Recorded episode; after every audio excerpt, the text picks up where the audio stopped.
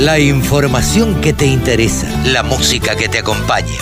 www.laradiodelcampo.com Bueno, Juan José, eh, evidentemente la promoción externa no se detuvo y se sigue adelante. Sí, sí, seguimos adelante con todo. Ahora próximamente el gran evento es la CIAL en París, que es la primera gran feria después de la pandemia con mucha concurrencia y estamos con un stand de mil metros cuadrados y casi 30 empresas y las expectativas son realmente son muy grandes. Si bien en este momento el mercado europeo se ha quedado un poco por la debilidad del euro, ¿no? Pero este eh, hay muchas expectativas y ya se están armando algunos negocios. Eh, El mercado europeo este, está un poco alicaído, como mencionaste vos recién. ¿Cuáles son las estrategias para poder volverlo a posicionar? Bueno, eh, está alicaído por una cuestión interna de ellos, desde ya. Entonces, pero no- la estrategia nuestra es seguir manteniendo la eh, Argentine Beef o carne argentina como marca y defender la calidad del producto. Por eso estamos eh, pensando en eventos con chef de alta categoría allá, precisamente para defender ese nicho de alto valor que hacemos referencia hoy. Hablemos de China. ¿Cómo no? China se China está recomponiendo.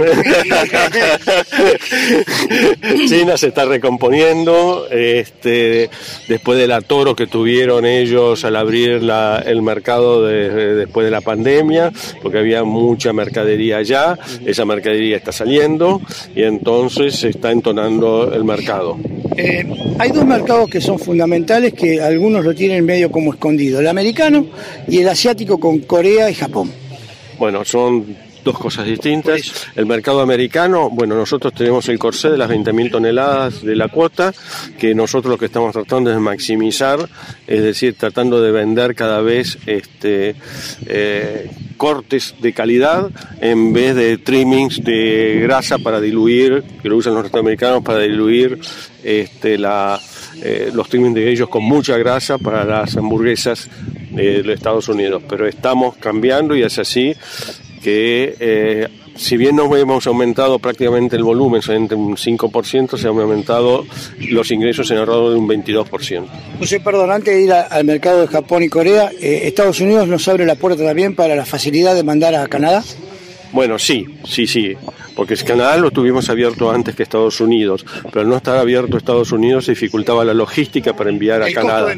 Exactamente, pero Canadá es un, es un mercado cuotificado donde la cuota no es muy grande, donde se ha establecido más Uruguay que nosotros porque estuvieron abiertos antes que nosotros.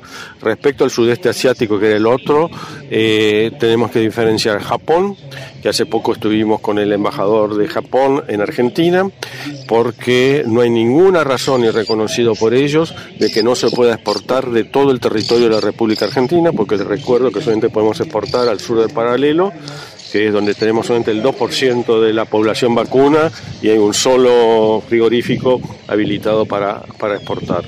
Respecto a Corea del Sur, que sería el otro grande, ahí la cosa es más lenta. Eh, es una cuestión de negociaciones internacionales que a nosotros nos escapan.